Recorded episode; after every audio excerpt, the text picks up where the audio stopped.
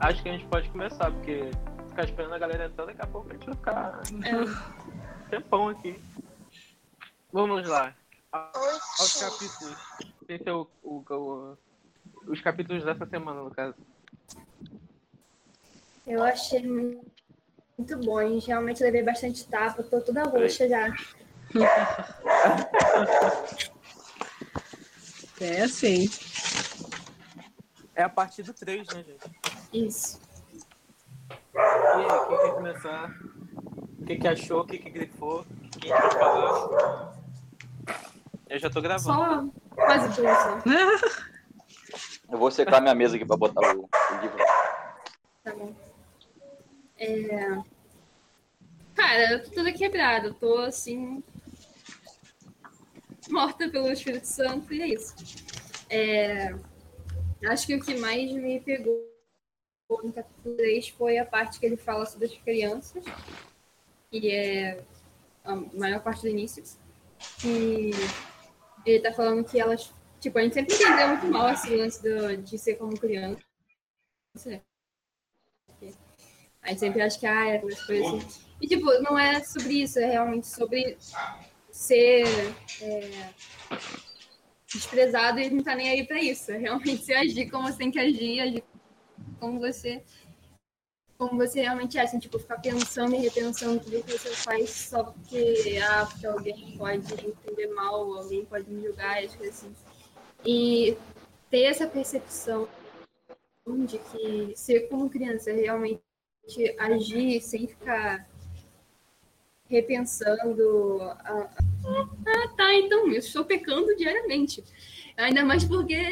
É... Boa tarde, Milene. Ainda mais porque eu sempre. Eu sempre fui muito. É... Eu sempre tive muito nessa fome de, tipo, agradar os outros, ser legal com todo mundo e tal. E eu acho que, tipo, isso é importante, assim, tratar bem as pessoas, obviamente, cuidar, é, cuidar das pessoas e tal. Só que não fazer isso com o intento de agradar os outros, mas porque saber que é o que tem que fazer. E se alguém não gostar de você, ou qualquer coisa tipo, é, se isso acontecer, é só viver com isso e é nós. Ver em paz com todos no que depende de vós, já dizia Paulo. Então, é, perceber isso e entender isso é algo realmente que tá me batendo a semana toda. Muito bom realmente essa perspectiva dele de, das crianças é muito diferente do que a gente estava acostumado a. É porque a gente já tem uma visão né, muito pré-moldada, né? Sobre como deve ser uma criança, ou como é... porque a gente gosta do, do, jeitinho meigo da criança, mas a gente não entende o que por trás disso tem, né? Então, tipo, pra criança ela não tá sendo meiga, ela não tá sendo nada disso, porque ela não sabe o que, que é isso. Então, tipo, ela tá sendo ela mesma. Então, tipo, ela, ela não tem nenhum tipo de julgamento, porque ela não tem nenhum princípio já estabelecido para ela ficar julgando. Ela julga porque ela é dela já, da natureza dela. Ela quer alguma coisa não só por interesse dela, sabe? De querer mesmo, de necessidade. Tudo para ela é assim, é sim, sim, não, não, praticamente. Porque, tipo, ela não tem meio termo. Ela não, ela não sabe é, pleitear, ela não faz politicagem em discurso, ela não argumenta, apesar das crianças de hoje argumentar muito mais que as crianças antigamente. Mas ainda assim, não é, não é equiparado, né? Eu achei muito legal também. Alguém tem mais alguma coisa para falar? Vamos complementar aí, gente. Nessa perspectiva das crianças é interessante, você estava falando e me lembrou uma coisa agora. Eu tenho uma sobrinha de oito meses. E aí a minha irmã sempre fica falando com ela, nossa, você é linda, você é maravilhosa. Minha irmã falou, toda vez que arruma ela, bota na frente do espelho e fala, olha como você é linda, olha como você é preciosa, olha como você é importante. E aí é, eu estava estudando justamente, um pouquinho antes da minha irmã falar sobre isso, eu estava estudando na faculdade sobre essa questão. Não lembro se foi na faculdade, é um texto que eu li, na verdade, justamente sobre essa questão que a criança ela não tem uma visão dela mesma a criança ela não tem uma visão formada sobre ela. Então, quando ela olha no espelho, ela não sabe necessariamente o que ela está vendo. Ela fica com o que os outros falam dela, ela fica com o que as outras pessoas falam dela. Essa é a visão que a, é, é assim que a criança forma a sua visão de mundo sobre si é baseado no que os outros falam dela. Então, se alguém diz que ela é uma criança, ah, você é muito chato, você é inútil, você é imprestável, a criança ela introjeta aquilo mesmo, isso vai para a vida inteira dela. Ao mesmo tempo, se alguém disser, ah, você é linda, você é maravilhosa, você é especial, você é importante, ela vai introjetar aquilo e isso vai levar para a vida dela. Então é, é, é, interessante quando Jesus fala que a gente não pode entrar no reino se a gente não for com uma criança, porque a gente, na verdade, teria que introjetar o que o pai diz da gente, nesse sentido, né? A gente teria que ficar só com o que o pai e Jesus dizem sobre nós e a gente esquecer todo o resto e ficar só com, com a palavra do pai, porque na verdade é o que mais importa. E a minha irmã estava falando comigo: se um dia ela chegar para mim e falar que alguém está fazendo bullying com ela na escola, alguma coisa assim, eu vou falar com ela: você é isso? Você, você é o que estão te falando? Não, então deixa para lá. Então, quando Deus, como nosso pai, né, é Ele quem sabe como fomos formados, qual é a nossa personalidade, quem somos. Então, se a gente ter, deveria ser como uma criança, seria para ouvir o que o pai diz da gente, né? O que é. Mas a gente está muito preocupado ouvindo todas as outras vozes de todas as outras pessoas que não tem nada a ver com a nossa vida. Mas é, essa questão da criança me abriu, ainda mais vocês falando sobre isso, eu nem tinha, eu, na verdade tinha passado batido. Mas agora que vocês estavam falando, me lembrou disso e me abriu a. está me abrindo algumas novas ideias. Isso me lembra muito é, em relação a, a, a Mateus. Tem um, um, um, post na, aqui no Instagram que eu vou procurar, vou mostrar para vocês, que fala justamente sobre agradar os outros. E a, a visão é, parece que o peso que a gente tem nas costas em relação a, a, querer agradar os outros e esquecer do que Deus pensa da gente. Aí, mesmo a gente, parece que mesmo a gente sabendo é, do que, que Deus pensa da gente, sabendo, tipo assim, de ouvir, né? A gente ainda assim se importa com, com o que os outros pensam da gente. E foi o que a, o que a Gabi disse. É, parece que a gente esquece, é, utilizando o que ela disse, né? Parece que a gente esquece o que a gente está fazendo, pelo que, que a gente está fazendo tá fazendo por causa da gente. E quando alguém diz que não gosta, ou, ou sei lá, desaprova, ou, ou reage de uma forma diferente do que a gente imagina que elas vão reagir, a gente se entristece, entendeu? Ou, por exemplo, quando não bate uma expectativa da gente, sabe? Alguma coisa assim. Isso me lembra um pouco sobre o assunto que a gente falou na semana passada, sobre é, perfeccionismo.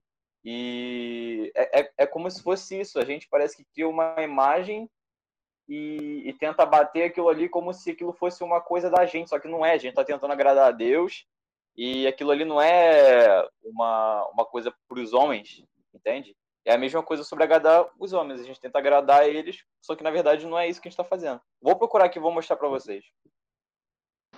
Acho mó legal essa, essa questão da, desses estudos mais científicos bater exatamente com o que a Bíblia já falava.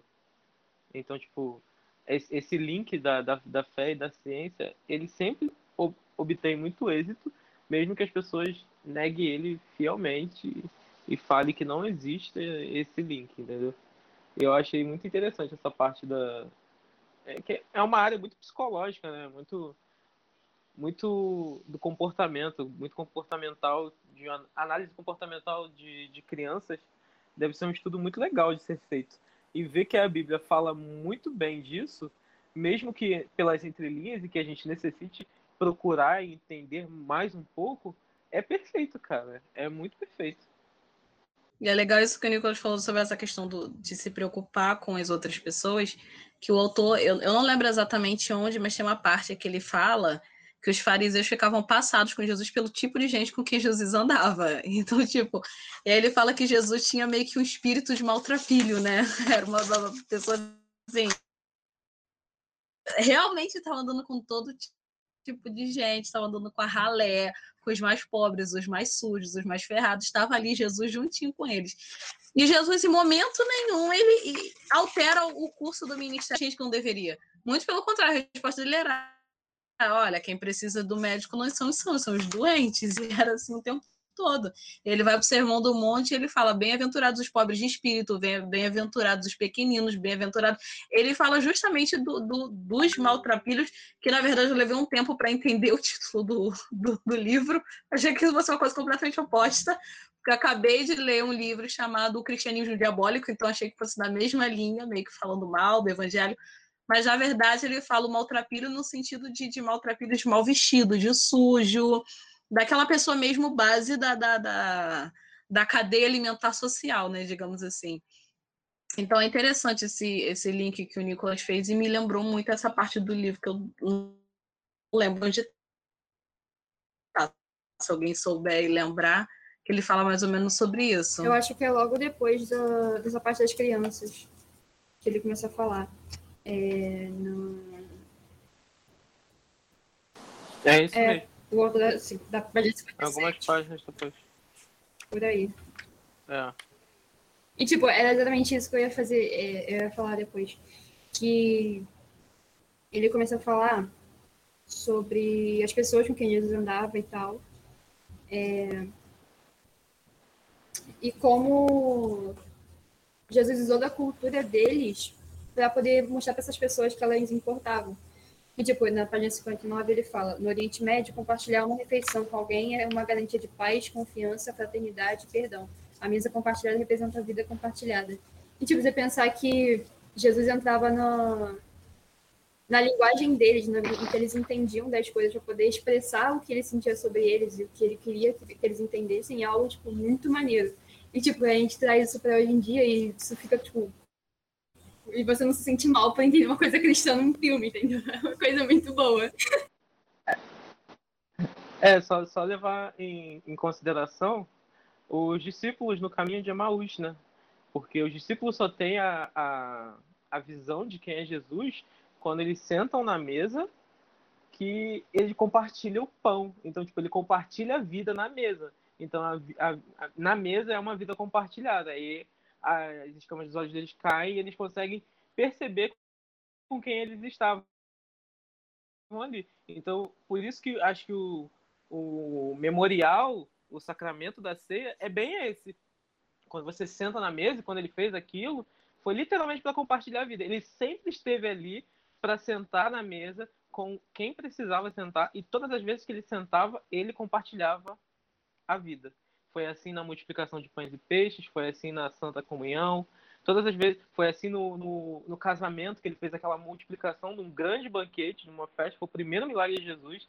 Então, todas as vezes que ele pegava para sentar numa mesa, para partilhar o pão, ele sempre fazia alguma coisa muito milagrosa, nem que seja detalhes pequenos, ele sempre estava ali fazendo alguma coisa.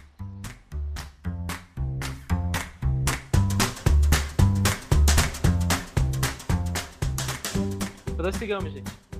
Milene, e aí, como é que foi a leitura? O que, que tem para dizer? Você que lida com crianças, a gente estava falando de crianças. Boa tarde, paz do Senhor. É, eu cheguei na hora boa, né? Falando de criança. Falar de criança é comigo mesmo, adoro.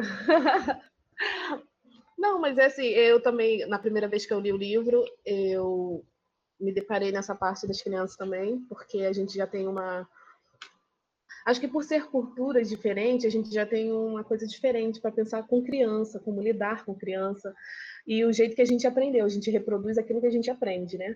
Então, é, aí quando ele começa a falar sobre as crianças, eu falo, nossa, você mudou a minha, a minha percepção todinha, vou ter que me reinventar agora. E eu gostei muito que é, é, a gente já tem, já tinha a ideia de que as crianças eram desvalorizadas não só na época dele, como foi reproduzida há uns tempos atrás, elas são, e até hoje ainda existe algum, algumas igrejas que não abraçam né, o tipo de as crianças, que as crianças não fazem parte do reino, mas lendo isso aqui eu falo, nossa, ele deu, como diz o Nicolas na nossa primeira reunião, deu um boom na nossa mente, né? Acabou destruindo tudo que a gente tinha para a gente começar do zero. E eu gosto e da questão do mal, dos maltrapilhos a qual eles se referem é tudo aquilo que a gente foge. São os mendigos, a gente foge, as prostitutas, a gente foge. Então, o, se for ladrão, a gente foge. Tudo que ele queria, tudo que ele queria abraçar é tudo que a gente hoje em dia tenta correr. E a gente, quando, e quando esses tipos de pessoas entram na igreja, são as primeiras pessoas que a gente olha com a cara estranha, que né, ficar um pouco, vou sentar em outro lugar. É assim que a gente se trata e a gente vê verdadeiramente o quanto a gente não é cristão. Enquanto em questão de evangelho, nós estamos muito longe ainda. E a parte do, do partilhar o pão, eu, eu quis trazer, eu me imaginar, tipo, na minha casa, eu colocar comida na mesa e sentar com a minha família. É uma coisa que raramente acontece. E ele fala que isso é muito importante, é o momento que a gente tem para conversar, é o momento que a gente tem para compartilhar, é, é, tipo, botar os pingos nos is, né? Botar a família, todo mundo, e vamos, vamos colocar os pingos nos is e saber onde está acertando, onde está errando, onde podemos mudar ou não. E é uma coisa que raramente acontece olhando para minha para minha casa, minha família. E ele diz que isso é muito importante, que o sentar na mesa é importante, é uma parte mais importante, é a hora do sentar na mesa. E às vezes a gente só. E, e imaginar isso num culto, quando tem um, uma santa ceia. Você sentar e partilhar, e raramente você tem essa noção do partilhar ali. É, às vezes é uma coisa que a gente vive já, tipo, todo mês e a gente já não dá mais tanto crédito a isso. Ah, é só mais uma ceia. E não é, é algo que a gente tem que começar a repensar e mudar isso em nós mesmos. Porque é algo diferente, uma mudança muito boa para a nossa vida. Né? Ele fala muito também sobre a classe social, que, que são os maltrapilhos, e a questão de, desse lugar da mesa ser um lugar sagrado, né? E eu, foi essas tipo anotações que eu fiz, né? Que o ato de sentar na mesa é a comunhão. E falta muito isso às vezes em nós e nas nossas igrejas mesmo, a comunhão de estar junto com o outro. Por mais que a gente está no momento da Santa Ceia, às vezes a gente não está em comunhão, nem com nós mesmos, nem com o outro. Acho que foi isso, gente. Se tiver mais aí, a gente vai falando. Verdade, essa questão da comunhão é uma questão que a gente não leva em consideração. A gente já falou disso, né, acho que numa outra reunião, sobre a questão da adoração, sobre o culto.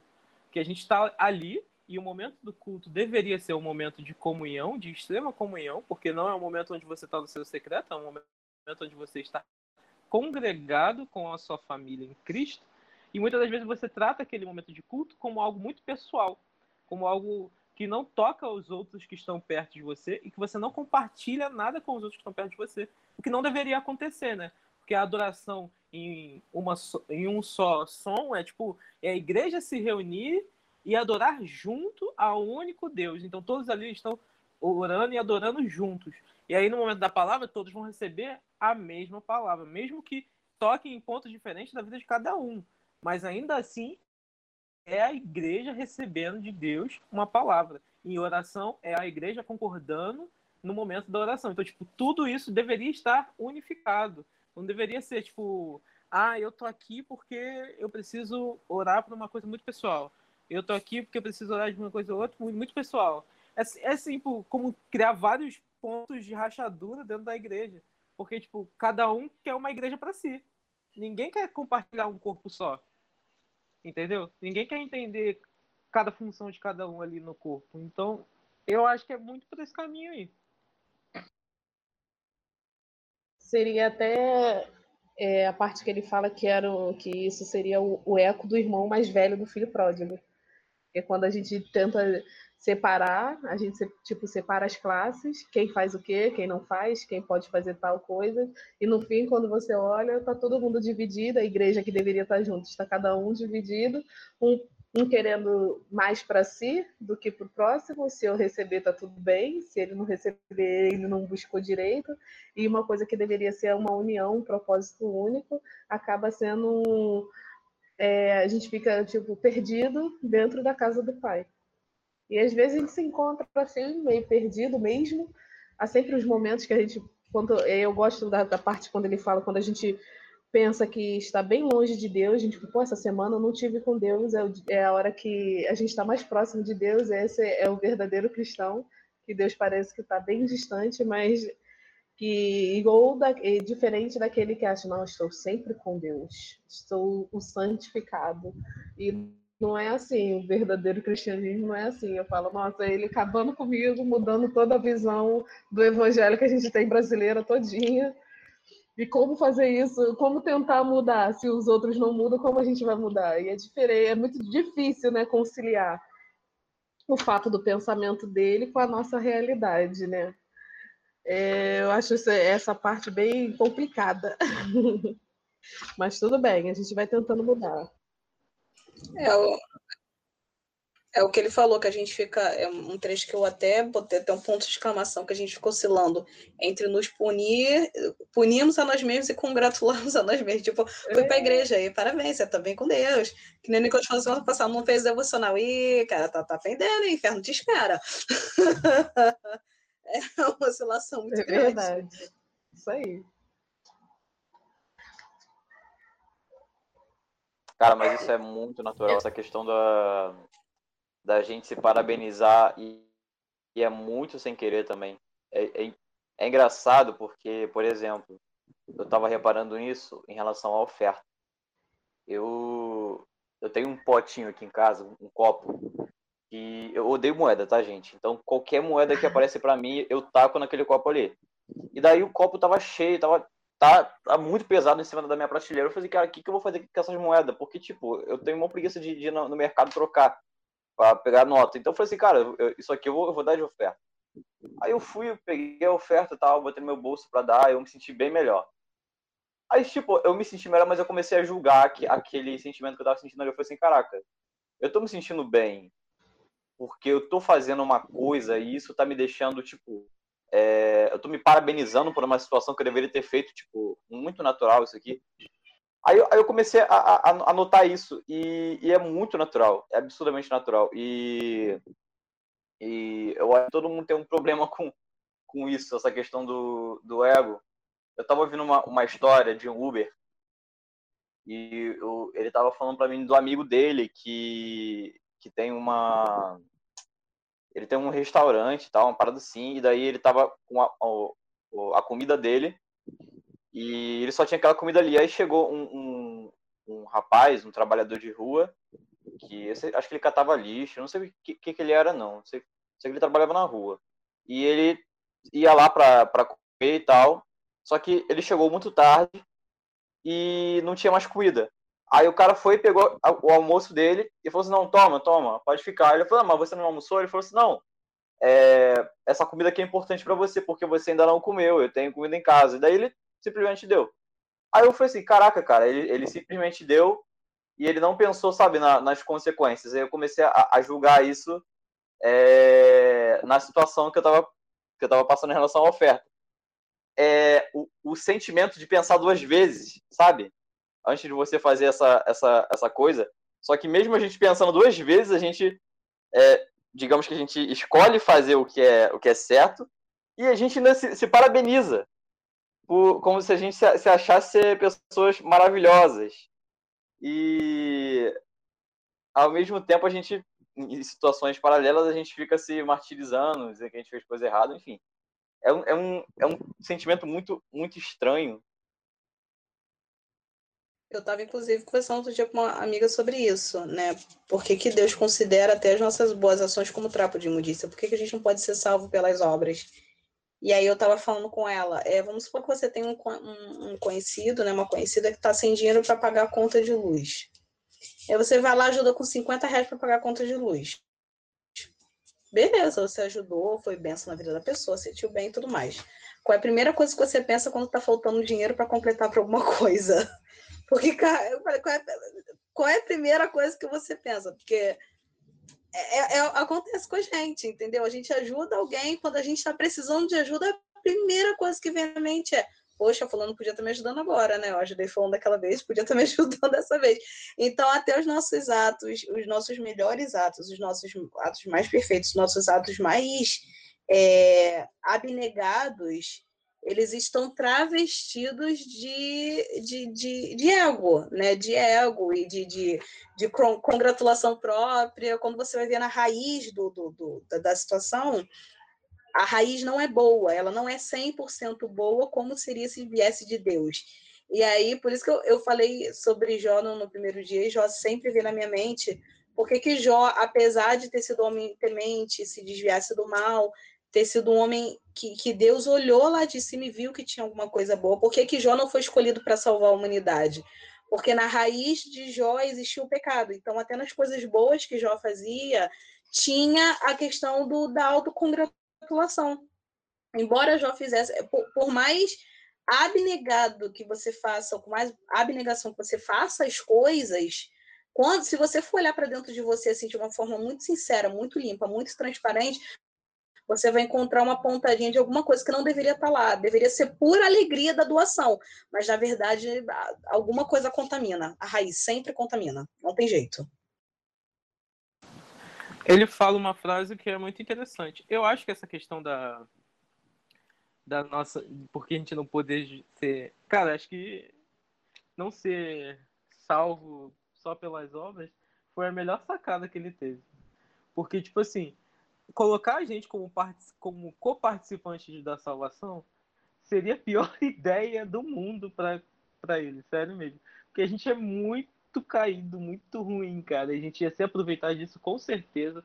E isso ia acabar fazendo com que a gente faz com a com que a Igreja Católica fez no início do, dos séculos passados, que foi a, as indulgências de vender o seu pedacinho do céu e de você conseguir comprar a, a, sua, a sua purificação dos pecados e tudo mais. Eu acho que foi uma boa sacada essa ideia de não deixar a gente se justificar por conta própria através de atos que nós possamos fazer de benevolência. E ele diz uma frase aqui no, na página 71 que eu acho que é, é tudo isso aí. Porque, tipo, ele fala assim: a hipocrisia é a expressão natural do que é mais perverso em nós. Então, tipo, o nosso, o nosso interior, ele já vem, o nosso coração já veio assim. É pré-fabricado já dessa forma. Muito regado de hipocrisia. Porque às vezes, até involuntariamente, a gente é hipócrita.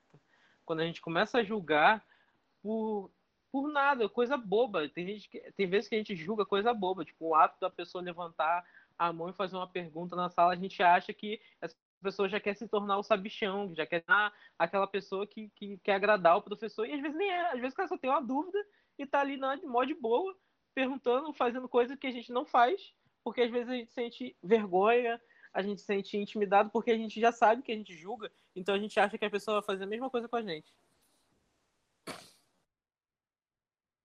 E, cara, é... Cara, exato, cara, o que você falou é exatamente o negócio que eu já pensei. Eu pensei nisso diversas vezes. Eu ficava tipo, caraca, cara, eu tô com vergonha de fazer isso porque eu julgo isso aqui quando as pessoas fazem. Então, tipo, tipo eu fico pensando que outra pessoa pensa o mesmo que eu penso. Se ela... Aí, gente, é muito bobo, né? Enfim. É, eu queria falar também tá na página 71, que ele fala lá embaixo que, da mesma forma que todo homem inteligente sabe que é estúpido, o cristão desperto sabe que é maltrapilho.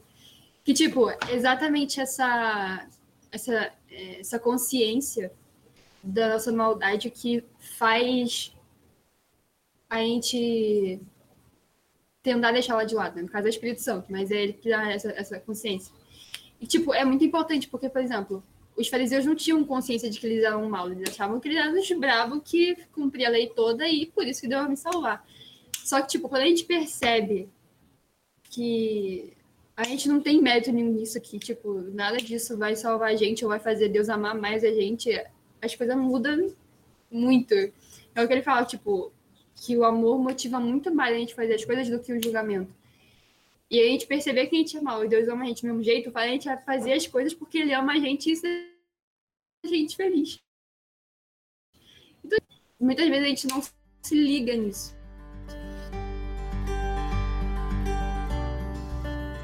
E quando o Pedro falou sobre essa questão, que foi uma sacada muito grande, a gente não ser salvo pelas obras, eu não sei quantos de vocês já viram a série, a série da Netflix The Good Place. Gente, é, essa série é maravilhosa para ilustrar o porquê que Jesus teve de vir. É perfeita, é perfeita. Muito, muito, muito. E é justamente muito, sobre muito. É isso. O problema todo da série é a pessoa que morre e é salva pelas obras. E aí, quando você vê que a pessoa ela chega no, no, no bom lugar, né, que seria o que a gente chamaria de se ela chega no bom lugar, você vê que teve um problema ali na contagem dos pontos dela, das coisas boas que ela fez e das coisas ruins que ela fez. E aí você vê que também teve um, um problema na contagem de pontos das pessoas que, na verdade, teriam que ir para o mau lugar. Gente, eu, eu, eu, vejo aquela série e eu vejo, tá, essa série está ilustrando assim, de forma perfeita o motivo pelo qual a gente teve que ter Jesus para morrer pela gente, porque a gente não podia. Apesar da série falar muito sobre filosofia, mas eu vejo mais como nesse sentido, realmente. Jesus foi o melhor padrão de comportamento para a gente herdar o céu, o inferno, que poderia jamais existir. Não, não cria problema. Você, você, ele conseguiu nivelar toda a humanidade de todos os povos, de todas as épocas, de todas as línguas, e conseguiu nivelar a humanidade, sem incluir cultura, sem incluir língua, sem incluir forma de pensamento, ele conseguiu nivelar todo mundo, é sem precedentes. Eu acho muito legal nessa série, porque chega no momento da série que eles percebem, que eles descobrem, na verdade, que tá todo mundo no lugar. Não, é, não, não, não tem bom lugar, existe praticamente, ele é uma, uma utopia naquele lugar. Porque, tipo assim, criaram um bom lugar para pessoas maus e para brincar, como se fosse um Big Brother grandão, parada toda. E, e, eles se acham, tipo, nossa, cheguei. As pessoas, piores pessoas do mundo se acham, só uma ou outra põe a mão na consciência e fala assim: gente, o que, que eu tô fazendo aqui? Não faz sentido, algum erro aconteceu, porque eu não fui boa. Eu não sou bom, o que, que eu tô fazendo num bom lugar? Não faz sentido. Então, tipo, é muito interessante quando eles descobrem toda essa jogada, toda essa narrativa, porque eles quebram o sistema do próprio mau lugar, entendeu? E aí, cara, essa série, ela é fenomenal. Apesar do final dela ser uma bosta, ela é fenomenal. Muito boa mesmo. Não, olha só, eu chorei pra caramba com o final, tá bom? Não fala que foi ruim, não. Eu chorei muito. Gente, só eu que não assisti. Gente, já teve a última temporada. Eu ainda não assisti. Ah, ainda não assisti o final. Vou ter que assistir a série agora, cara, meu é Deus. Muito boa, muito boa, muito boa.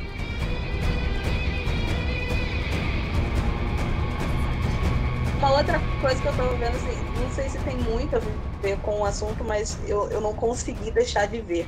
Ontem eu fui ver Mulher Maravilha, né? E assim, eu em, dado momento desse livro, eu comecei a chorar vendo Mulher Maravilha. Eu tava com uma amiga e ela falou, por que, que tá chorando? Eu fui tomar droga. Eu falei, não, eu tô vendo uma outra coisa que ela falou, o que, você tá vendo? Eu falei, depois te explico. Eu falei, meu Deus, que filme espiritual. Ela, como assim espiritual? Eu falei, por que? o Senhor falando comigo de uma forma que não tem como explicar. Assim, no momento que, que, que o. Desculpa, gente, se eu for dar spoiler para alguém, vou tentar não dar spoiler. Eu já aí, assisti então... cinco vezes. Ah, então eu tenho que assistir muitas outras. E aí, no final do filme, tem um momento em que, assim, que o, o, principal lá, né, ele tá pedindo as pessoas façam os seus desejos. Ele chega sempre para as pessoas é, é, pedindo a pessoa aquilo que está de mais íntimo dentro do coração dela. Só que o que as pessoas não percebem é que aquilo que está dentro de mais íntimo do coração dela, o maior desejo dela, vai destruí-las. Eu vi um exemplo de um cara que ele chega e falou: Ah, eu pedi uma fazenda, só que a fazenda estava tipo no quintal da Casa Branca. Ele falou: O que, que eu faço com essas vacas? Por quê? Porque o desejo dele estava no lugar errado, ele recebeu o desejo na hora errada e da forma errada. Às vezes, se fosse de outra forma, ele teria sido bênção para ele, mas naquele momento era um grande problema que ele não sabia onde ia levar as vacas. Então, assim, e ali vem ali aquele, o, o, personagem realizando o desejo de todo mundo, e depois que as pessoas têm o desejo, que ela para para pensar, que elas falam: caramba, é, esse é meu desejo, não era, eu não sabia que era isso que eu queria, eu não sabia que era isso que ia acontecer.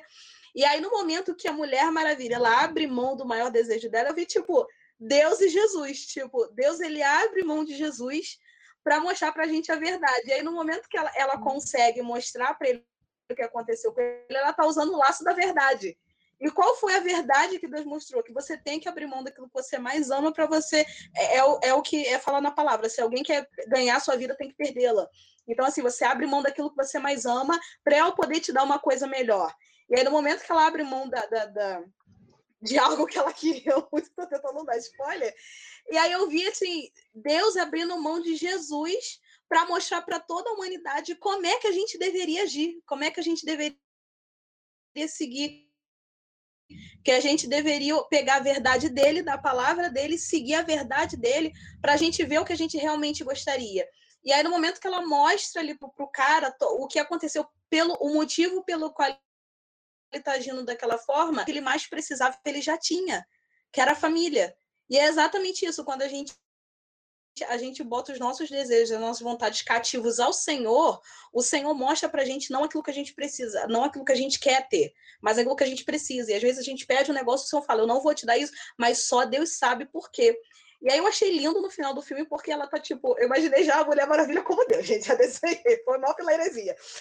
E aí ela tá olhando ali e tipo, nossa, é lindo, é muito lindo. Ela, tá, ela se esqueceu daquilo que ela perdeu e ela começa a olhar para aquilo que ela conseguiu por renunciar a uma coisa que ela queria muito.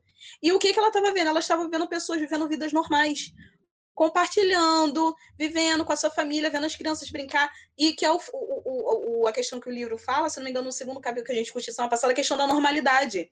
Que essa parte me chamou muita atenção. Que, na verdade, Deus nos convida a viver uma vida espiritual, casando, tendo filhos, indo para a faculdade, vivendo uma vida normal, de uma forma incrível, do jeito que ele desenhou para ser. Gente, eu não sei se eu expliquei, mas assim, eu fiquei muito impactada vendo Mulher Maravilha.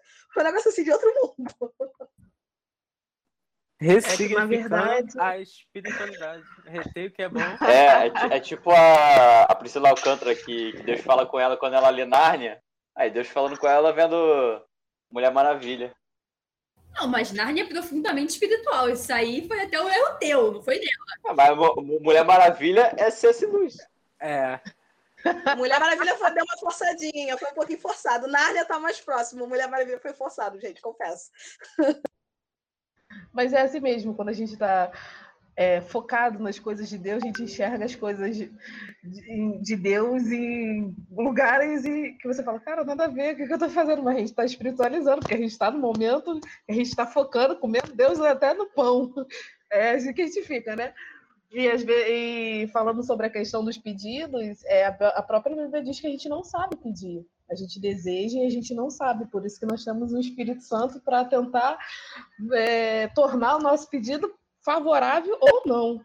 E a questão de, de tempo é, é, o que eu aprendi em cerca de oração, que quando a gente é, tem, a gente tem muitos projetos, nós temos muitos planos, muitos desejos. A gente é, chega nos 25 anos e fala, pô, eu não fiz nada da minha vida. Por mais que você tenha realizado várias coisas, eu acho que nunca fez nada que precisa de muito mais.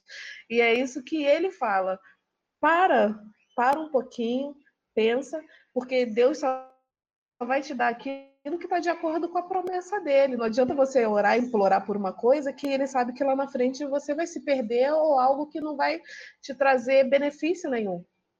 Então, é por isso que a, os pedidos na, na, questão ali, quando ele quis ser a, a, a, pedra dos desejos, ele mesmo estava se matando, porque aquilo não era bom para ele. Ele queria tantos desejos, realizar o desejo de todo mundo para ele se beneficiar, e acabou, é, ele mesmo estava se matando. É, é eu falo assim, por isso que Deus não deu poder ao homem, porque ele deu um poder a Adão, para Adão ser mordomo do jardim, e Adão, por, por não saber, talvez, administrar tudo certamente, ele perdeu. Ele, ele, e por ele silenciar aquilo que ele deveria ter assumido como sua culpa, assim como a Abigail fez na história, que nem era culpa dela, era do marido, e ela assumiu a culpa para si, Adão não fez isso com Eva, e ele se perdeu. Imagina nós temos um poder de Adão, de dar nomes, de fazer o que, o que pudesse dentro de um jardim, e o que é a tendência do homem é querer ser sempre Deus. Ele a gente sempre quer dominar tudo. E é isso que acaba estragando. Acho que por isso mesmo que ele não quis deixar a gente é, ser salvo pelas nossas obras, porque era uma, ia ser uma competição ferrenha entre nós e a gente acabar se matando, como já a, chegar ao ser Deus gente sempre tem um, pezinho do diabo, né? Que o diabo queria ser Deus e a gente também, minha filha. Se a gente tem um pouquinho do poder, a gente já não usa aquilo para o bem, né? Já usa o que a gente quer muito mais. Ai, eu quero sair, eu quero uma casa, eu quero um carro, o melhor carro. E aquilo ali, a gente sempre olha para as coisas materiais, nunca para a espiritual. Essa é a nossa tendência humana. Mas olha que, olha que loucura, olha que loucura. Se a gente pudesse ter o dom de fazer coisas boas e sermos salvos, ainda assim a gente é, achar, entendeu? E se acharmos Deus. Então, eu acho que até nisso a gente. E o problema é que não necessariamente aquilo de bom que a gente fizesse fosse bom para todo mundo. Verdade. Às vezes a pessoa é, é, é, é o que a palavra fala, o Senhor prova aquele a quem, a quem ele ama. Se você for tentar ajudar uma prova, a pessoa está fazendo uma provação permitida por Deus, para Deus ensinar uma coisa para aquela pessoa e você ficar. E se a gente tivesse poder, a gente ficaria, ai, tadinho, tá passando por isso. A gente ia lá e ajudava a pessoa e Deus falou: caraca, eu tô tentando ensinar uma lição para ele, meu filho. Fica fora disso. Não, não se mete, entendeu? A, a gente ia bagunçar o coreto, não, não ia ter jeito. E aí eu fiquei muito impactada com a, com a parte do filme onde, onde você vê que virou anarquia quando todo mundo teve o que desejava, mesmo que fossem bons desejos, ah, eu quero ter uma casa, eu quero ter filhos, eu quero... você virou uma anarquia, simplesmente virou anarquia um negócio, porque o meu desejo esbarrou com o desejo de outra pessoa, que esbarrou com o desejo de outra pessoa, que esbarrou com o desejo de outra pessoa, que esbarrou com o desejo, e aí ninguém teve o que queria. No final das contas é isso.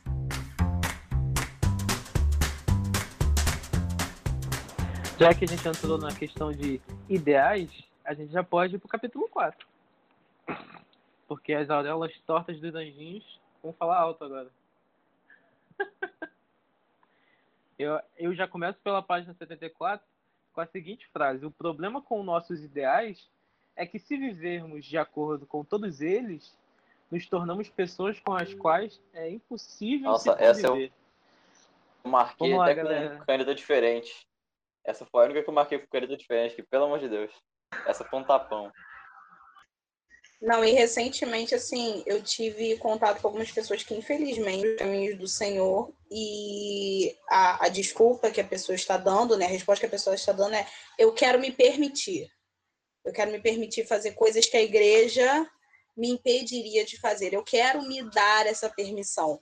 Só que é isso, se a gente fosse viver, quando, quando eu converso com, com, com as pessoas, com, com essas pessoas, eu, eu, eu olho assim, você não, não consegue ver como você está destruindo tipo seus pais, como você está destruindo tudo que você toca pelo fato de você estar fazendo o que você está fazendo. Não é possível que você não veja. Tipo, tá claro como dia, todo mundo que está de fora consegue enxergar e você é a única pessoa que não está vendo. Então essa questão de viver segundo os nossos próprios ideais, segundo nossos próprios, o nosso próprio coração, é o que o Pedro falou no início, né? A, a Bíblia vai esbarrar com, com a ciência, ela vai esbarrar com a filosofia, ela vai esbarrar com tudo, explicando tudo dentro dela. Então, quando a Bíblia fala que o nosso coração é enganoso, né, e maldito o homem que confia no homem, é essa questão, você confia no seu coração, você se torna uma pessoa impossível de conviver, você se torna uma pessoa impossível, e você vai ser infeliz no final, porque você não vai ter nada daquilo que você esperava que, que, que ou desejava, não, eu achava que ia ter. É bem louco. Isso aí é, é pouca Bíblia, é muito Lulu Santos, hein? Lulu Santos que fala para se permitir. Inclusive, a psicóloga falou isso comigo, eu falei, não dá para trocar, vamos trocar essa palavra, porque tá aqui registrada como uma coisa não muito legal. Não, tira. Por favor, não. Na verdade, nós somos livres, né? Quando eles falam do evangelho, quando Jesus chama as pessoas para o evangelho, é para ser livre. Mas ah, é porque a, nós temos um conceito de liberdade muito furado, muito frustrado. É, na verdade, a gente quer ter uma liberdade e, ao mesmo tempo, nós estamos presos a outras questões. E as pessoas, às vezes, não entendem que o sentido da liberdade é você, sim, você pode realizar todas as coisas que você puder, mas tudo tem o quê? O seu tempo. E a gente quer furar o tempo é, nós temos é, problemas em processos. Nós temos que viver cada, cada ciclo, a gente tem um processo, às vezes a gente quer pular. É igual quando uma pessoa, a gente passa pelo luto, e nós temos que viver as, a, o luto, e às vezes a gente quer ultrapassar, fala, não, tá tudo bem, não aconteceu nada. E, e isso acontece com a vida, gente. A vida é um processo. Se a gente pular o processo em alguma parte, a gente vai lá na frente a gente vai se pegar e vai ter que voltar tudo de novo para começar a caminhar a liberdade, Deus fala, todos vocês são livres, vocês têm a liberdade. Só que nós temos que viver de acordo com, com o processo da nossa vida. É como a gente assim, você nasceu aonde? E que é o seu ciclo de convivência? É, eu vou voltando um pouco lá, eu focando nas minhas crianças, no Ministério Infantil, eu tenho um, um, um âmbito de criança que são crianças é, muito solta, muito largada. Quando eu, quando eu fui para a minha igreja atual, eu tive um choque muito grande de realidade, porque as crianças que eu tinha acesso e convivia eram eu, para mim eram crianças normais, mas quando eu fui para essa igreja e vi a vivência das crianças que tinha lá, poxa, as crianças, as crianças da outra igreja que eu tinha eram ricas, é, eu lido com crianças que não têm cuidados maternos, paternos, passam fome, são crianças que ficam na rua, às vezes não tem chinelo, vão, vão com a roupa do corpo, não tomam banho, e a vivência delas é muito grande. E um dia a gente sentado faz, eh, conversando sobre a questão de Eclesiastes 3, falando sobre o tempo, e a gente conversando, e aí, o que, que você pensa de si? Como, é o, como você estuda? Como você acha que você vai ser quando crescer? em relação a tentando botar a vida dela em contexto com, com o tempo. E ela, ah, tia, me falaram que eu sou a única vantagem que eu vou ter é de ser como minha mãe, catadora de lixo. E a outra, ah, eu nem sei, nem, nem sei o que, que eu vou ser da vida. Para mim, eu vou ficar aqui nessa rua brincando eternamente. Ela tem alguém auxiliando elas para mudar o ciclo. Eu falo, gente, eu vivi num ambiente a qual mulheres não tinham vontades nenhuma. Nós tínhamos, nós éramos criadas para casar, ter filho e acabou. Não precisava trabalhar, estudar, era só o básico. E eu falei, eu falei que eu ia romper esse ciclo, que eu não ia participar desse ciclo. Eu queria, eu queria casar, ter filhos. Filhos não estavam na minha história não, mas acabei tendo. Mas, e, mas eu queria estudar, eu queria ir para uma faculdade, eu queria mudar a minha vida e eu fiz de tudo para romper esse ciclo. E tudo que eu quero é que minhas crianças tenham, por mais que ela é, não olhem em volta e não vejam a oportunidade, mas que ela tenha a oportunidade de falar assim: eu tentei, eu prossegui, fui ao melhor que eu pude, romper aquele ciclo que elas vivem. E isso às vezes me dói, eu choro, Senhor, me ajuda, me dá estratégias que eu tenho que mudar a visão deles. E são pais que, olha, meu, meu, meu pior momento são o dia dos pais. Gente, elas têm umas crises com pais nós, olha, a gente luta. E quando a gente fez uma programação sobre resgatando a paternidade, gente, foi chocante. Foram histórias marcantes. Eu falo, como elas vão ter uma visão de Deus, um Deus que cura, um Deus que acolhe, um Deus que abraça, se a visão que ela tem do pai terreno é assim. E quando a gente, eu lendo esse livro, ele fala, nós temos uma visão de Jesus que não, às vezes não passou pela infância, que ele era um cara carrancudo, é um, ele é um Deus que apenas é, resolve os nossos problemas, sabe? Elas não têm essa noção. E eu estou tentando mudar isso nelas, tentando é, colocar, embutir nelas algo de esperança, que elas possam lutar e mudar por aquilo. E é difícil, é bem difícil mesmo, depende muito da pessoa. Eu passei alguns meses no Jardim Gramacho fazendo trabalho com crianças também. Cara, é muito pesado. Muito pesado mesmo. Eu nem sei como eu fui parar ali, de verdade. Mas eu estava lá, porque a minha igreja não tem nenhum trabalho desse tipo. E foi muito por acaso, porque acho que eu estava trabalhando com o Giovanni em si, a companhia de teatro. E a gente foi fazer uma peça lá, né? Eu fui acompanhar eles, porque eles estavam fazendo turnê no Rio. E eles foram fazer uma peça lá. Aí chegou uma criança para mim e me entregou uma cartinha. Aí essa cartinha eu até achei esses dias ela, ela falava assim: Eu quero em oração que Jesus tire meu, meu pai da cadeia e que o Senhor cuide da minha mãe e do meu irmão, porque a gente não tem tido o que comer e que o meu cunhado não bata na minha irmã. Aí eu fui conversar com a criança. Cara, eu, eu fiquei destruído nesse dia. Destruído, real. Porque eu não sabia nem como lidar com isso. E aí eu fui conversar com ela, aí ela falou assim. Aí eu perguntei assim: você confia em Deus? Você conhece Deus? A ela, tio, aonde eu vivo, eu não tenho em quem mais confiar. Eu falei, gente, essa criança tem mais fé que eu, tá repreendido. Ela tá pedindo pra eu orar, meu Deus. Ela, é, ela já foi curada ali, cara. Pelo amor de Deus, como é que Deus não vai olhar uma criança assim, sabe? E foi muito chocante, foi um choque de realidade gigantesco. E acabou que eu aprendi muito mais com elas do que entreguei para elas, sabe? Então, tipo, o que eu consegui entregar para elas foi muito mais uma visão de mundo do que o evangelho, porque o evangelho elas me entregavam todo dia. Todo dia. Cozinhar para aquelas crianças, é, servir elas e, e se mostrar disposto a conversar e ter elas para ouvir uma história e tudo mais. Às vezes elas compartilhando as experiências é, era uma transformação muito grande. Foi um momento muito bom que eu acho que todo, todo cristão deveria estar inserido de alguma forma em todos os meios da sociedade, principalmente esses meios onde eu acredito que Jesus andaria mais do que em outros meios, entendeu? Porque, cara, o, o dia que a gente entender, como a gente já falou na outra reunião, que o princípio das coisas está nas crianças, aí sim a gente vai começar a compreender mais o, o evangelho e, e, o poder que ele tem se ele for começado a ser enraizado lá no início da primeira infância, para depois lá no futuro a gente ter pessoas verdadeiramente cristãs.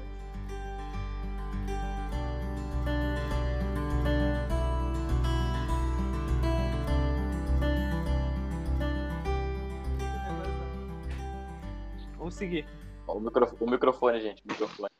E aí, gente, o capítulo das aurelas, vamos lá. Depois disso, não sei nem o que falar. Eu, eu mandei lá no grupo, gente.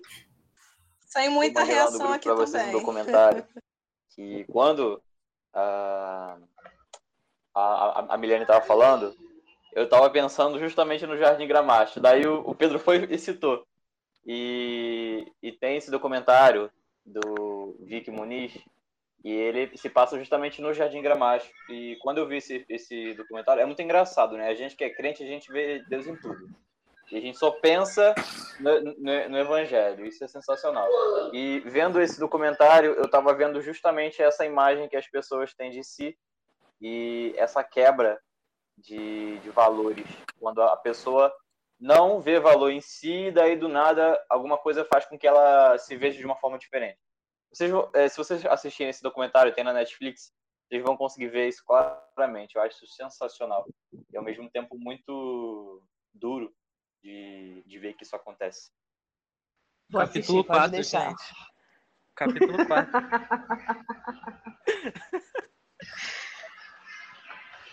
o pecador salvo está prostrado em adoração, perdido em assombro e louvor. Ele sabe que o arrependimento não é o que fazemos para obter o perdão, é o que fazemos porque fomos perdoados. Ele serve como expressão de gratidão em vez de esforço para a obtenção do perdão. E aí? Vamos conversar? É outra parte que eu marquei depois dessa. Eu também marquei. No ano passado, eu foi, é, ano passado eu li um livro sobre arrependimento que foi realmente algo que se encontrou com o que está falando aqui, que a gente não se arrepende porque a gente tem essa capacidade, mas porque Deus perdoa a gente, Deus dá essa capacidade de se arrepender da gente, e que isso é uma expressão de que a gente foi perdoado, que não é algo que vem da gente. E aí, tipo, é, lendo isso também nas minhas orações da semana, lembrei muito da Ingrid, do que ela falou sobre orar pedindo para Deus dar o, assim, o sentimento de arrependimento no nosso coração, porque a gente não tem como sentir isso sozinho. Exatamente porque a gente se arrepende, quando a gente é, cria essa consciência de que a gente fez algo de errado, a gente está errado em uma coisa, e realmente sente essa tristeza e essa vontade de mudança no nosso coração. E se a gente é corrompido, a gente não vai ter vontade de mudar. Então, é, receber essa, esse sentimento de. Essa, receber essa, essa revelação de que eu tô errada e que eu preciso mudar e, e isso eu consigo fazer isso porque Deus me perdoou antes é algo que muda a nossa perspectiva de como funciona o nosso relacionamento com Deus. Tipo, é, outra coisa que eu ia falar antes de entrar nesse tópico foi do, dessa frase mesmo que o Pedro leu do, da página 74. Que, tipo, quando a gente começa a viver teoricamente, quando a gente tenta viver pelos nossos ideais, a gente se torna insuportável. E, tipo, isso é uma coisa, tipo, insuportável para os outros e para a gente também, porque a gente começa a carregar um fardo, carregar alguns... É... alguns pesos que, tipo, são impossíveis a gente carregar. E, é, e tipo, quando você vai pensar no, em Jesus falando que o jugo dele é suave e leve, isso muda muito, porque a gente sabe que ele está falando para fariseus que, que diziam cumprir toda a lei, que eles eram bravos por causa disso, e que eles queriam jogar isso em cima das outras pessoas que ninguém era capaz de cumprir. E Jesus fala que o fardo dele é suave e é leve, tipo, o fardo dele é mais leve do que o fardo que a gente tenta colocar em cima da gente. Então, é exatamente, tipo, isso que ele falou no livro, que é impossível a gente viver pelos ideais que a gente, que a gente é, coloca pra gente e para os outros. E que isso torna a gente totalmente incomunicável, é, é demais para qualquer, um, qualquer pessoa carregar. E é interessante sobre isso uma frase que está na, na, na 75, que ele diz assim, portanto a sequência, portanto a sequência, perdão primeiro, arrependimento depois, e não arrependimento primeiro, perdão depois, é crucial para a compreensão do Evangelho da Graça. E aí isso dialoga muito com um pedacinho que eu, que eu marquei, é que ele é uma citação de um outro livro que ele coloca na página 78, que ele fala que a graça é como se fosse assim, você está lá no jogo, você está lá no jogo, independente de como você está jogando, um jogo de futebol, independentemente de como você está jogando, é, o árbitro apita e você foi considerado vencedor. Tipo, acabou a partida. Acabou, vai pro chuveiro e comemora que você venceu. E você, tipo, tá, mas como é que eu venci? Eu joguei mob. Não interessa, você venceu, vai, vai, vai pro chuveiro. Não, mas tá, tá mas eu, eu não fiz gol. Você venceu, meu filho. Vai pro chuveiro, comemora, tem lá champanhe para você, vai, vai, vai celebrar. E é exatamente é, isso que a Gabriela tava falando, que eu tava lembrando do outro dia, que ela tava falando, tá, foi salva a graça. E agora, o que, que eu faço? Essa ilustração foi muito interessante para mim, que eu falei, tá.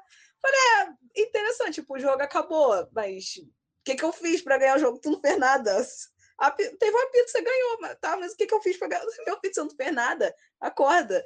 Então é justamente isso, né? A gente. Nós fomos perdoados e por isso a gente se arrepende, né? Como ele fala, primeiro o perdão e depois o arrependimento. Pelo fato da gente ter sido perdoado, a gente se arrepende em não em merecimento, mas em gratidão. Né? E é por isso que a gente simplesmente não é capaz de certas coisas. É por isso que muita gente sai da igreja dizendo é, essa fala, né? Ah, estou me permitindo isso, estou me permitindo aquilo. Porque essa pessoa não conheceu de fato o que o Senhor fez por ela. Ela não conseguiu entender porque com a nossa mente a gente não é capaz. A gente precisa pedir o Senhor para nos ajudar a entender o tempo todo. Eu acho que é meio que a gente está fazendo aqui, né? Lendo livros, tentando entender, buscando, trocando ideias, para a gente poder conseguir chegar a 0,0001% do entendimento da graça, que Acho que quando. Acho que se a gente chegasse a 20%, o Senhor leva, porque é muito grande, não tem como compreender. Eu acho que, além da gente compreender é, o que. Quer dizer, na verdade, para a gente compreender isso, compreender isso tudo, né? A gente não só compreender o que é o perdão, mas também se arrepender, a gente precisa é, saber pelo que a gente está se arrependendo, né? Então a gente precisa reconhecer o que, que a gente é. é. Eu acho que tem muita gente, assim como eu, que pode ter, tipo, anos de, de igreja, anos de, de, sabe, de evangelho, mas uh, parece que teve um momento específico da vida no qual você realmente compreendeu quem você é, é o que você fez, o que você faz, por que, que você é assim, é, para você compreender é, por que, que Deus te perdoou, o que, que isso, é, isso custou, e daí você começa a valorizar é, isso de uma forma muito é, absurda, porque não tem como você, por exemplo, se arrepender de uma coisa sendo que você não sabe o que, que é.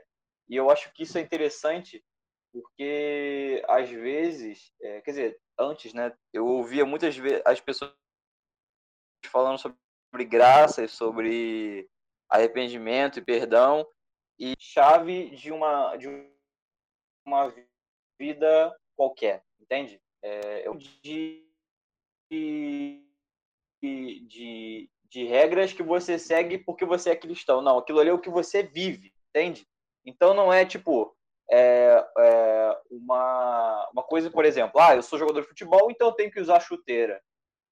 Não é uma coisa tipo assim, ah, é, um, um detalhe, sabe? Um detalhe. Não é isso. Eu acho que para você compreender, para você ser cristão, você precisa compreender o que, que Jesus fez por você, o que, que você está seguindo. Então, é, essa questão do, do arrependimento, é, é, é, isso que eu penso. A gente precisa realmente, realmente saber que a gente é muito, muito, muito maltrapilho.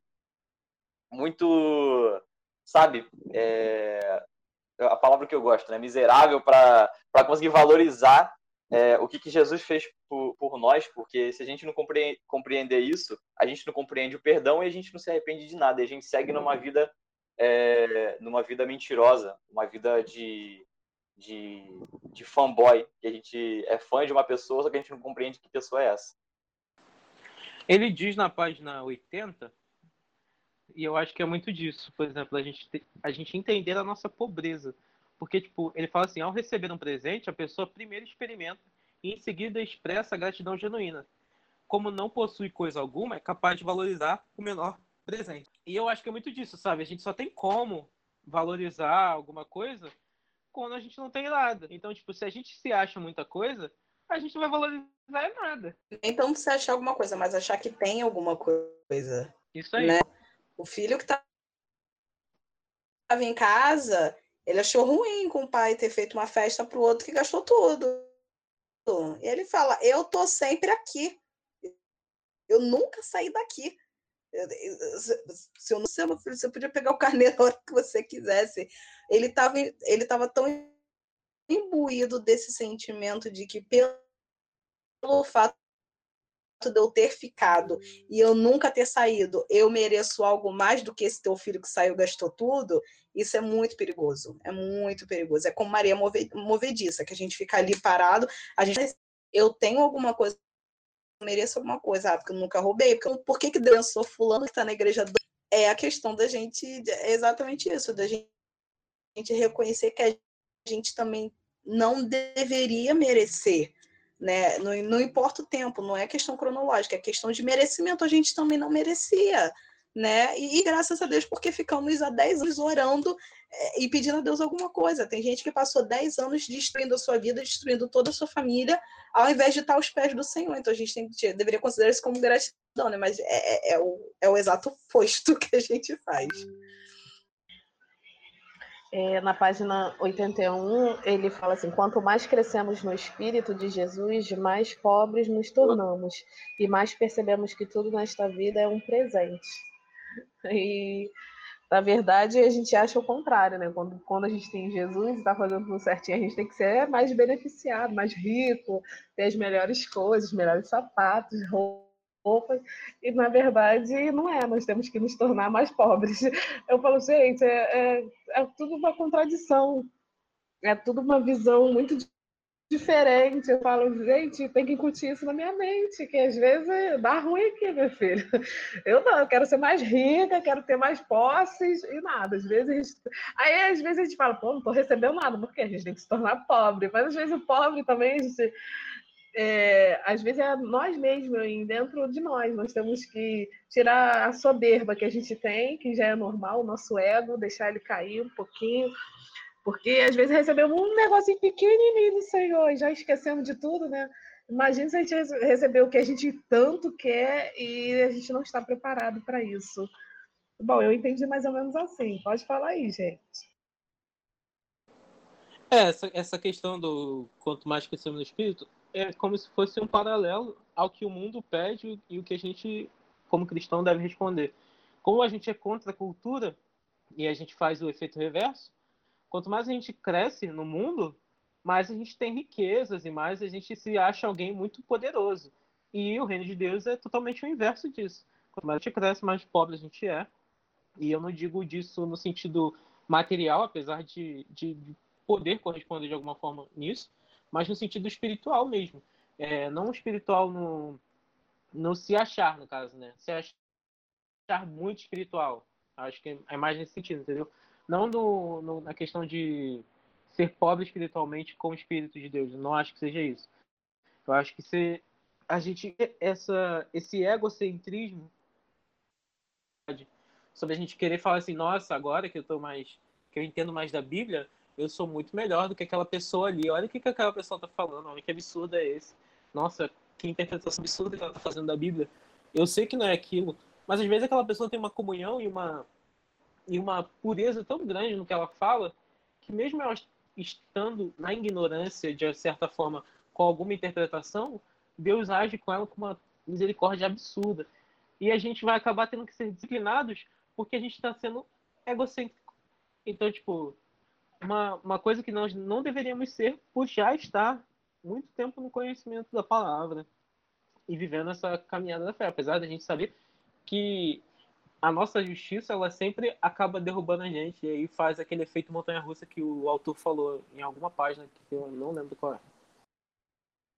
Enquanto você estava falando, me lembrou de, um, de uma coisa, de um versículo que fala que é confessar as vossas culpas essa questão de você verbalizar aquilo que você vê que dentro de você não está legal, isso é muito importante, porque quando você, enquanto você não fala, aquilo tá ali, permanece como se fosse uma ideia.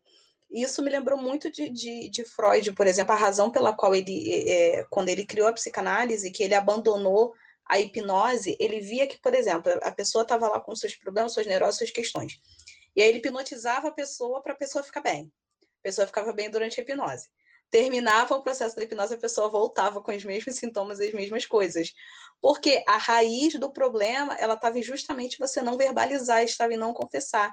Então, ele larga a hipnose, deixa de usar e passa a usar a, a, a, a questão da fala como tratamento terapêutico. A pessoa falar livremente, simplesmente aquilo que ela está sentindo, independentemente do que for, do que se, de não censurar o que a pessoa está falando. E o Nico estava falando sobre essa. É, quando o Nico estava falando, isso me lembrou que isso aconteceu comigo essa semana. Né? Tinha, tinha um, um, uma coisa que estava.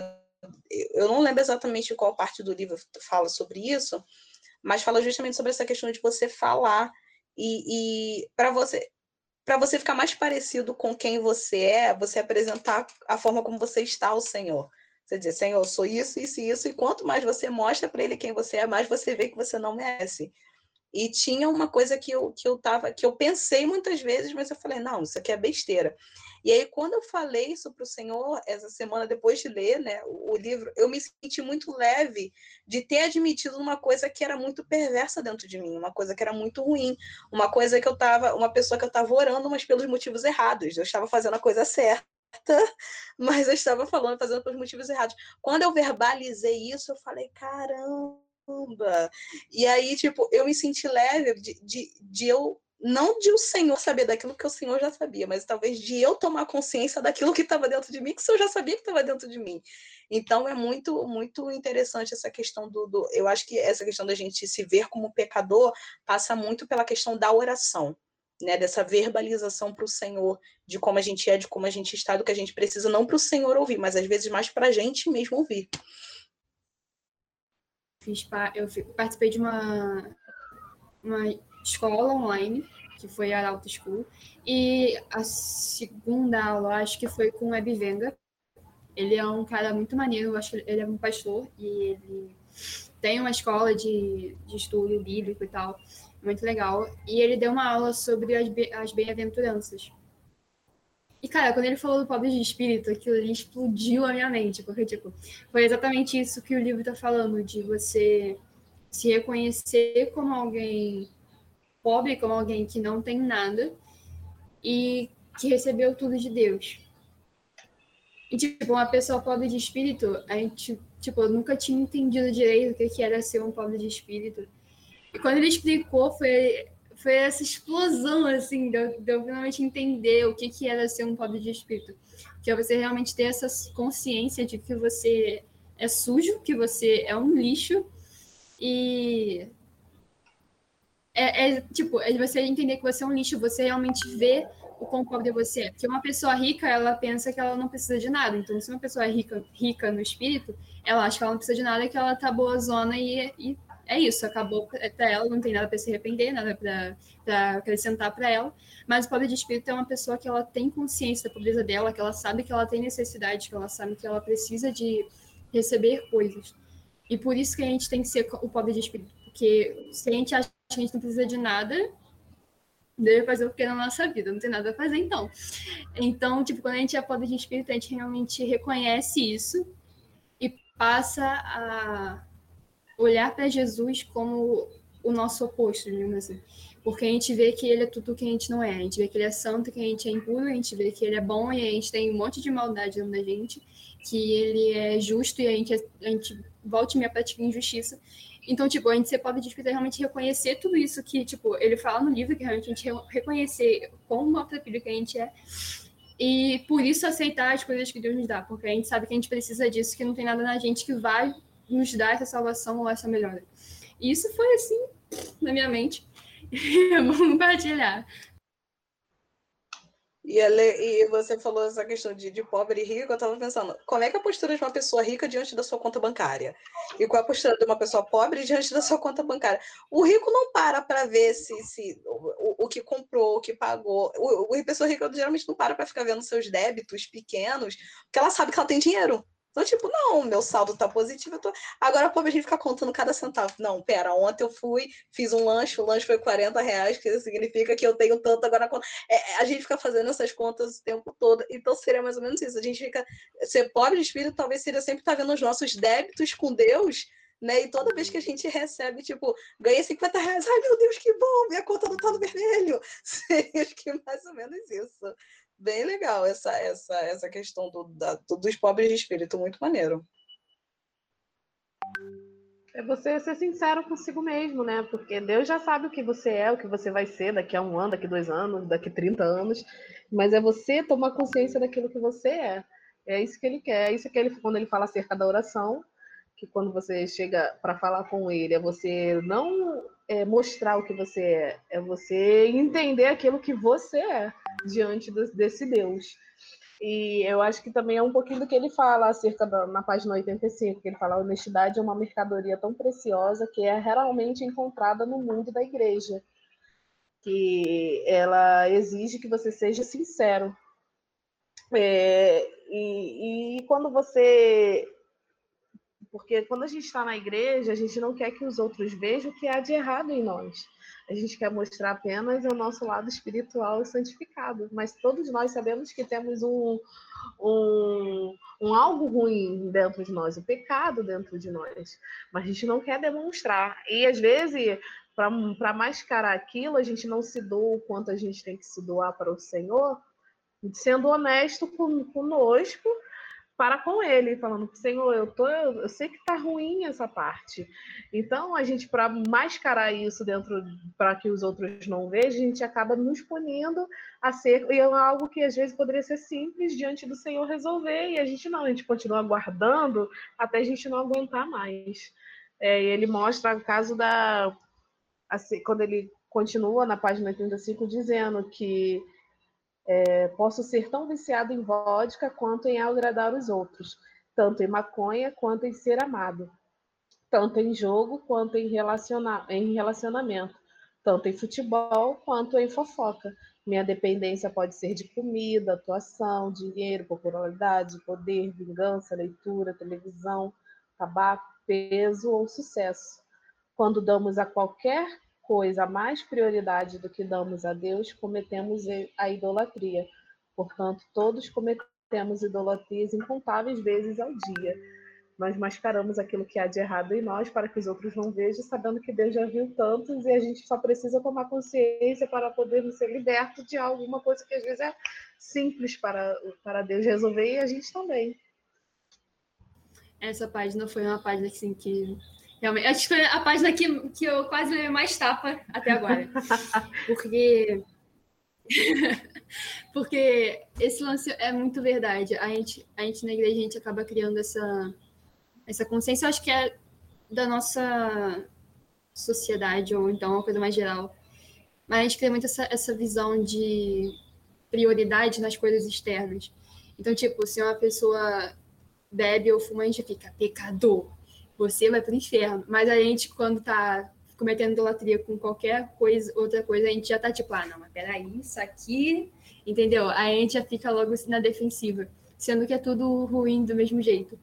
Então, quando a gente começa a avaliar dentro da gente o que, que tem de idolatria, é uma coisa assim que dá, dá vontade de chorar. Eu devo dizer que eu tenho vontade de chorar, porque eu já encontrei tanta coisa dentro de mim e o pior é que essa análise acaba sendo necessária, sabe? Porque, tipo, todas essas coisas que ele falou são verdade. A gente tem vícios, assim, que às vezes a gente nem percebe que a gente precisa que o Senhor revele pra gente pra gente poder tratar essas coisas com ele. E é péssimo isso, sabe? Porque a gente percebe o quão sujo e horrível a gente é. Só que o, o, lado bom é exatamente esse que ele apresentou com o livro, que a gente percebe o quão bom e misericordioso é o Senhor. Eu, eu, quando fiz o curso de teologia e o, o pastor estava falando sobre os erros que ele tinha cometido né, durante a caminhada, com a família, com, com no seu ministério. Eu falei assim, caraca, ele está tendo coragem de contar isso, gente, eu não tenho coragem de contar nada que eu faço que eu acho que é de errado. Meu Deus, eu ficava. E já fui em outros, é, outros estudos com ele, e ele contando, ele falando do como era o tratamento em casa, a, a deficiência que ele tinha, abraçar e falar eu te amo, porque ele não tinha recebido isso na infância, os filhos dele, ele estava ele tava perdendo os filhos dele. Gente, eu não falaria sobre isso, não. É tão pessoal, Eu ficava assim, e eu falo, cara, tão bobo assim, são coisas que eu falo, é mesmo, a gente se esconde tanto esconde tantos nossos erros que às vezes as pessoas deixam de aprender algo que para elas poderia ser rápido, a vida delas ser transformada e é que a gente esconde de, deles e de Deus, porque a gente não tem coragem de confessar essas coisas que a gente acha estrondosas na vida. Fala, cara, como ele teve coragem de falar isso? Gente, ele falando assim, os erros dele, eu ficava bobo, gente, eu tenho, eu tenho que melhorar nessa parte, sou, essa parte sou espiã, que eu escondo tudo. Mas tem uma parte do livro, eu não lembro exatamente onde, acho que é no capítulo 3, que ele fala essa questão do, de ficar pavoneando as nossas falhas. Que isso também pode ser um grande problema, porque você vai dizer, ah, não, não o caso desse pastor, né? Mas às vezes a gente pode dizer, ah, vou edificar a fé daquela pessoa dizendo que eu já fiz de errado. Quando na verdade você está falando uma coisa que você acha que vai ajudar ela, mas está ocultando outras 50. Então, assim, você está ali expondo uma falha, mas você não está sendo, às vezes, 100% sincero. O fato de você dizer que tem algo errado com você, admitir isso para outra pessoa, não é garantia de que você está, de fato, fazendo o que deveria, porque é, é, o que ele fala, às vezes você está, às vezes o, a, o expor as suas falhas pode ser, às vezes, uma forma de idolatria também. Pode ser uma cultura que você admite, mas assim, pra, só para você ocultar outras falhas que você tem, eu vou expor essa daqui. O que também é, é bem, bem complexo e bem, bem complicado. E ele e na página 87 fala sobre isso. Ser honesto conosco não nos torna inaceitáveis para Deus. A honestidade não nos distancia de Deus, mas nos leva, nos leva de arrasto para Ele, como nenhuma outra coisa consegue fazer, e nos deixa abertos de formas renovadas para o fluir da graça. É, fecha bem essa parte da honestidade, é, ser honesto com, conosco, né, com, com nós mesmos e com Deus também. Fechamos assim? Tá ótimo. Boa leitura pra vocês, tá? Tá, tá bom. Bom culto, minhas pessoas lindas e maravilhosas. Estou adorando. Pra vocês Tchau, também. gente. Valeu, gente. Fica com Deus. Até a próxima. Tchau. Até, Até a próxima. Valeu. Tchau, tchau.